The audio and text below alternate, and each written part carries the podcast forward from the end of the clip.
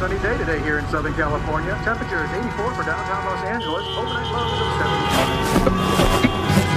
70. Cualquier momento es bueno para escuchar el Drive-In de Cinemagavia, un podcast en el que hay cabida para estrenos, noticias, críticas y debates.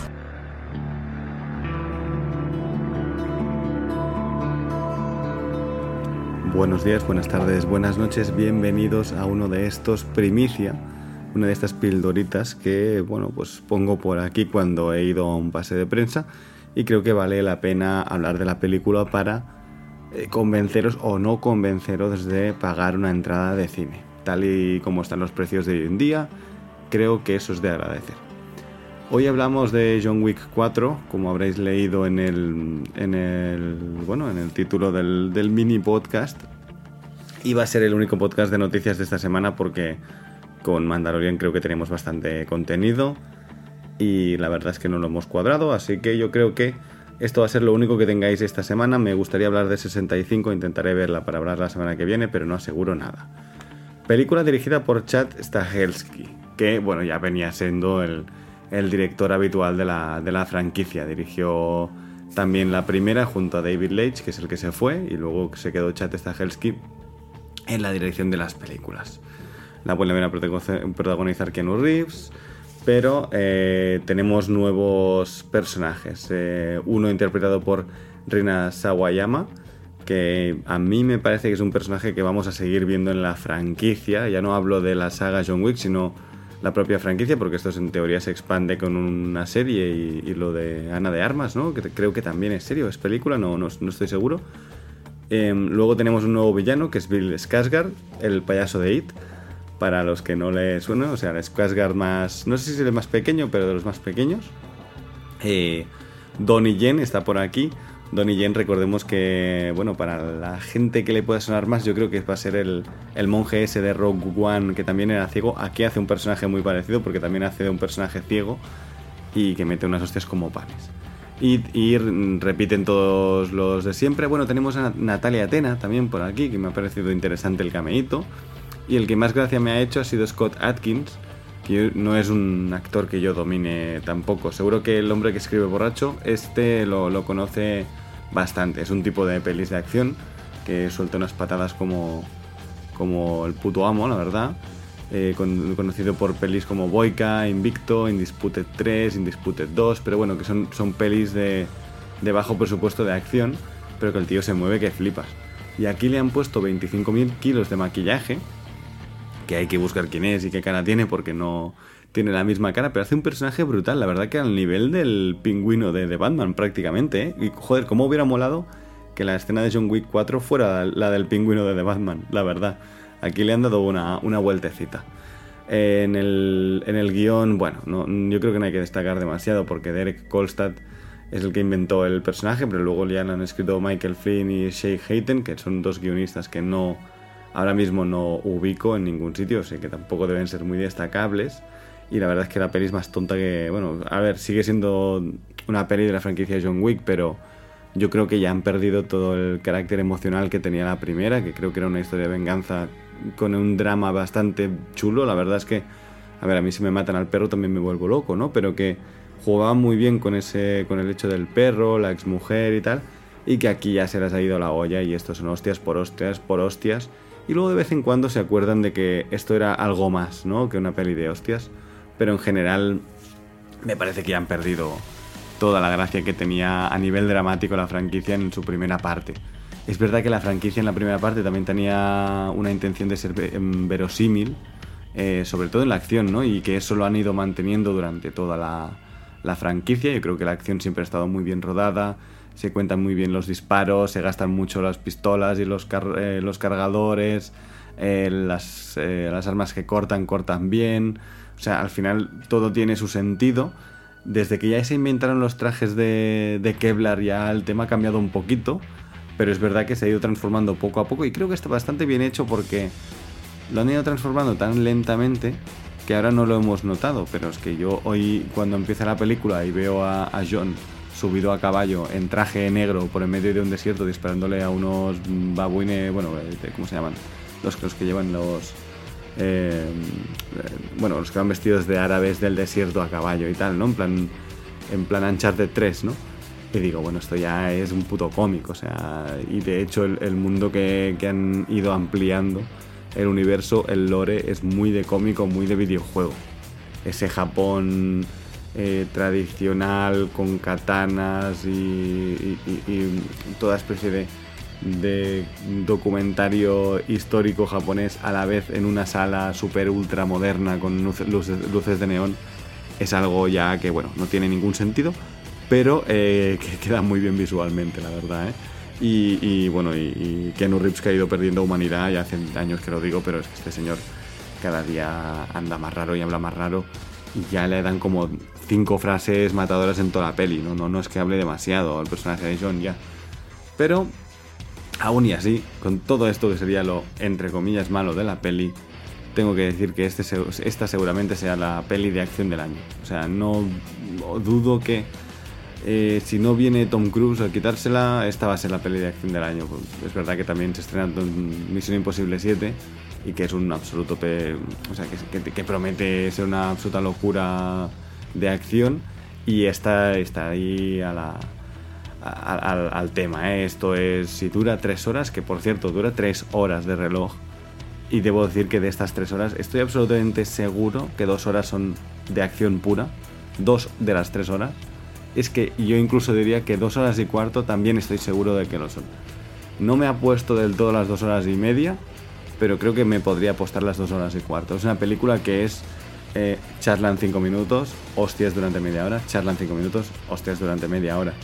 Y llega un punto en el que dices, bueno, ¿te podrías haber ahorrado media hora en toda la película si nos quitáramos de cada pelea, no sé, 10 extras de estos que mueren en un segundo? Yo creo que sí, es que hay tanta gente. Yo creo que es la película más cara de la franquicia, bueno, sin duda lo debe ser, porque ha ido haciendo dinero la primera era muy barata, pero es que aquí hay localizaciones reales, eh, hay una puta escena en, el arco de triunfo de, París que me parece algo demencial, pero demencial al nivel Misión Imposible, justo antes que la mencionaba. Luego hay...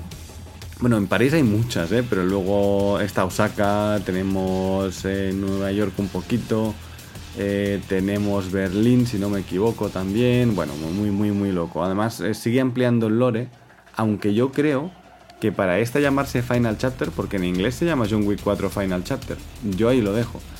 Eh, creo que están dejando cosas para, el, para lo de Ana de Armas y la serie del Continental.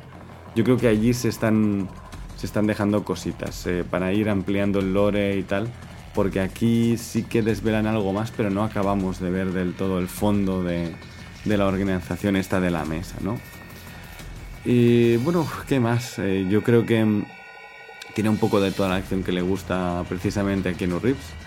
Eh, tiene hostias, eh, peleas espada, peleas a pistola, eh, saltos estos en plan viuda negra, tenemos moto, tenemos coche. Muy chulo la escena del coche, por cierto. Y tenemos eso, Japón, tenemos los rusos también, tenemos los alemanes. Tenemos. Em, bueno, el, villano que hace Bill Skarsgård, que por cierto está pasadísimo, no me ha gustado nada. Pero bueno, que al final no deja de ser un personaje, esto es muy pasado, villano de, John Wick. Es francés también. A mí Donnie Yen me ha encantado y Rina Sawayama también, ¿eh? Pero Lawrence Fishburne está, bueno, este, o sea, va pero pasadísimo, que flipas, ¿eh? Y yo creo que eso es todo lo que debería decir sobre esta película, porque es que tampoco tiene mucho más. Es un disfrute de acción, sin duda alguna. Yo creo que no, eso no voy a ponerlo en duda. Pero no sé si me han sido necesarias las tres horas. Es verdad que he leído que no, les, no le falta, no le sobra ni un minuto. Yo sinceramente, tiene un ritmo que, asusta, ¿eh? Son tres horas que no, que no se hacen largas. Pero sí es verdad que le hubiera quitado 10-15 minutos sin duda alguna, porque siendo una peli de acción en la que toda es acción, al final yo creo que se, se queda todo un poco remezclado y borroso y tal. Y yo creo que la escena final de acción, la final final no, la penúltima, digamos, la escena de las escaleras, así os lo dejo, porque cuando la veáis vais a decir, ah, ok. Yo creo que esa escena son dos veces la misma escena y se podría haber hecho en una y ya está. Y hubiera tenido la misma fuerza. Porque al final tampoco te importa. Hay una escena con un plano cenital con la cámara por arriba, en cinco o seis habitaciones, en una casa como antigua también, que es, de fliparlo. Em, y bueno, iba a decir algo más que no me acuerdo. Pero, ah, sí, hay escena post créditos al final de toda la peli. Ahí lo dejo, que yo creo que es que por eso vamos a seguir ampliando el universo, no tengo duda alguna. Pero bueno, pues eh, se ha quedado una, unas cuatro películas de Wick muy, muy chulas de momento. Y si continúan con este universo, pues fantástico. Y si continúan con el personaje de Wick, pues ya veremos, ¿no? Al final eh, yo creo que se podría dejar aquí, pero también se podría haber dejado en la, en la 2, pero también se podría haber dejado en la 1 y si dan dinero siguen siguen dándole. Hay un personaje nuevo con un perrete. Aquí yo he echado de menos al perro de John Wick. A lo mejor es que no me las he revisitado y no, no me acuerdo de qué le pasaba, pero hay un personaje nuevo con un perrete que a mí me ha gustado bastante también. Ahí lo dejo.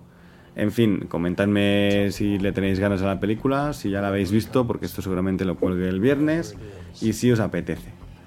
Nada más, eh, esto es todo. Un abrazo chicos, muchas gracias por los comentarios y las escuchas que últimamente estamos recibiendo. Estoy muy contento con el programa de las Tofas, que estoy viendo que ha habido bastantes escuchas. Estoy muy contento con los especiales de Mandalorian, que bueno, se, os ve animados. Así que gracias por escucharnos, gracias por aguantarme 10 minutitos y nos vemos en el siguiente. Hasta luego. One, one. One, one. One. One out. John Wick. Excommunicado.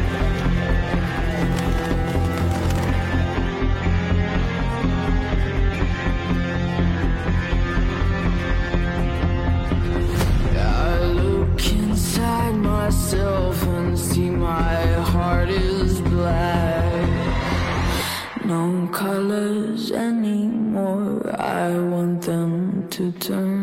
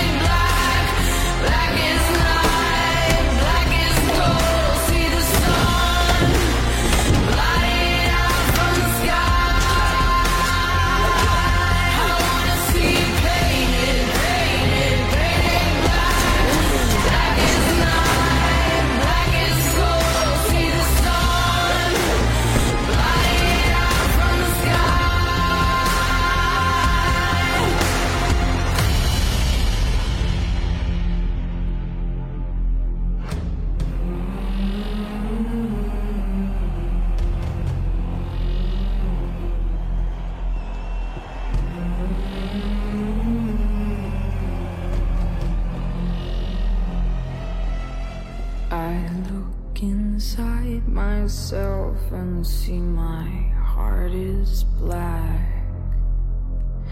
No colors anymore, I want them to turn black.